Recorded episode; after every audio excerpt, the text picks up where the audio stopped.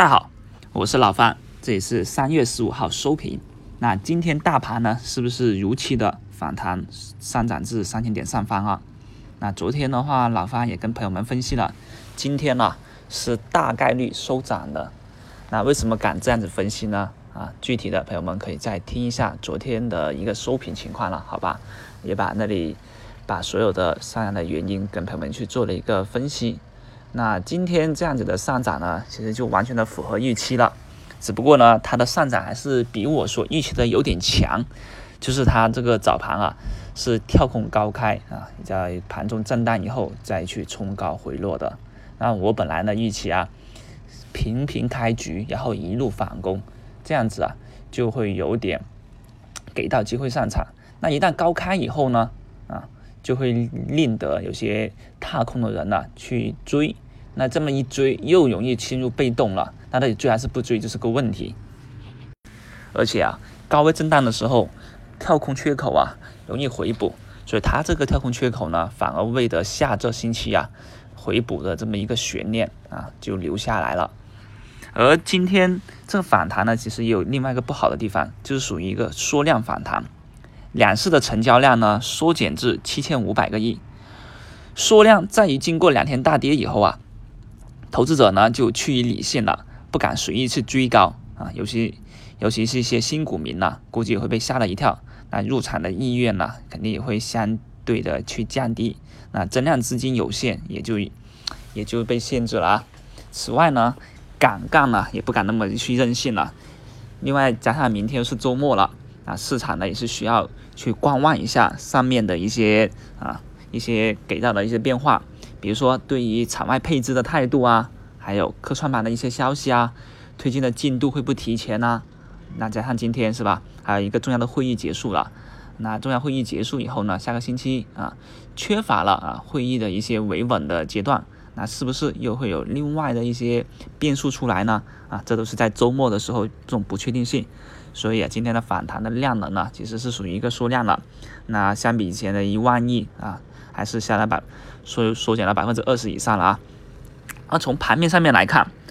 权重白马股啊，今天是有所表现的啊，特别是昨天啊，也就是三月十四号晚间，小天鹅 A 发布的一个分红计划是吸引了市场的一个目光啊。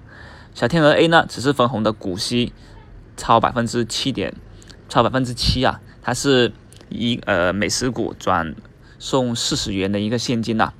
那这个股息超百分之七什么意思呢？也就意味着，假如你买入小天鹅，拿了一年，这一年小天鹅的行情没有涨也没有跌，就持平呐，那它的分红呢，你算下来折算的那个利息啊，都达百分之七，那就好比你存钱。在银行一年是多少利息啊？定期也就三百分之三不到，对吧？而我拿个小天鹅 A 分红以后，这个股息百分之七，是不是比银行要高了？而当然了，这种利息的一个区别呢，对于在股市里面的投资者来说，似乎很低，对不对？很多人都说我买个股票，我一年它它有百分之七啊，不可能，我可能一天追个涨停板就百分之十啊，有没有？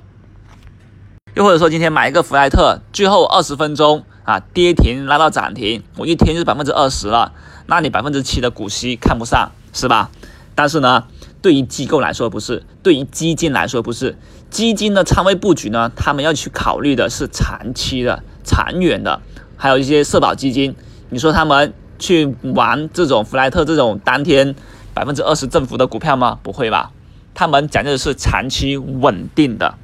所以呢，小天鹅这次啊，这样的一个股息率分红呢，啊，也就给到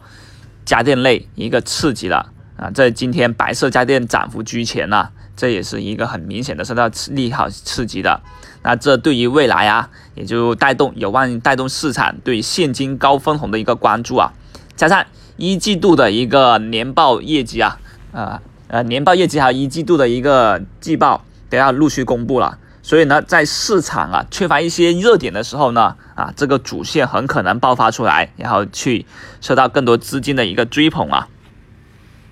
所以这一点啊，也是下个星期啊，我们可以去留意一下的地方。